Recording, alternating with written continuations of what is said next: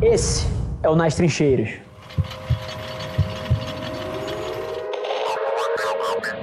A dificuldade de planejar, a dificuldade de prever os eventos. É, é, muito interessante, né? A gente, nos últimos meses e talvez no último ano e pouco, a gente entendeu que não vai existir, talvez, um novo normal, né? E sim uma sequência de não normais que desafiam todas as nossas projeções e, e são e várias delas impensáveis até o momento que elas ocorrem de fato, né? Então é muito interessante. Aqui na Adventures, por exemplo, a gente tem trabalhado muito um conceito que as grandes corporações e os sistemas de gestão e, e para marketing, para comunicação, para criatividade isso também se transborda, elas vieram de uma era, de um legado onde você precisava de certeza. Então, por exemplo, num, num planejamento, cara, de três anos, num planejamento de cinco anos, assim, isso parte de um pressuposto que você consegue prever o futuro, né? E a gente vive uma era aqui de talvez muito menos certezas, mas a necessidade de ter mais clareza, clareza de propósito, clareza de onde você quer chegar. Você não sabe muito como nem o quando, mas você sabe para onde você está indo. E aí, tudo que você falou de criar os, criar os times, criar fóruns de decisão um pouco menores e mais ágeis por projeto, sem olhar a categoria, olhando a pessoa, olhando o indivíduo que pode tomar essa decisão, isso se tornaram ferramentas fundamentais.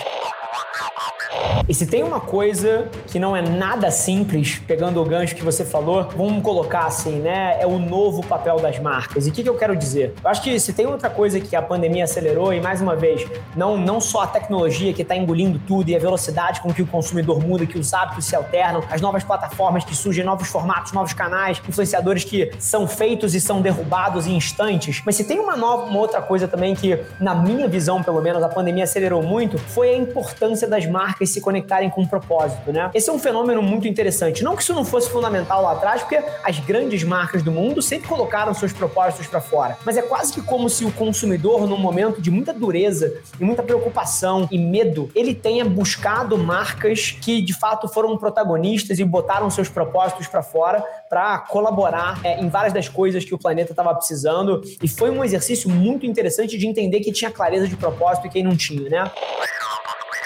É muito interessante, à medida que o, o, celular e a cultura mobile dominou boa parte do centro das nossas vidas e se tornou quase que o controle remoto da sociedade, é muito interessante porque os hábitos dos, dos clientes, da Renata, do Alfredo, do Augusto, que estão na rua, que consomem ninho, que consomem Nescau, que consomem leite moça, eles não só os hábitos mudaram muito, mas o Alfredo, a Renata e o Augusto deixaram de ser só consumidores de conteúdo e passaram a ser produtores de conteúdo. E, e, gente, e você vai entender onde eu estou querendo chegar. À medida que o Alfredo, Renato e o Augusto se tornam não só consumidores de mensagens, mas produtores de mensagens, a dinâmica de oferta e demanda de, de comunicação no mundo ela mudou muito. Porque hoje em dia, quando o Nescau bota uma comunicação para fora, ele não está só competindo com outros players da mesma categoria. Eles competem com um, uma foto, um filme, um vídeo, um texto de uma prima, de um, de um primo, de um irmão, de um amigo e coisas interessantes que estão na, na, no hype da internet naquela terça-feira à tarde. Isso tornou a dinâmica de competição muito interessante. E, e, e é super bacana olhar um pouquinho do aprendizado da pandemia,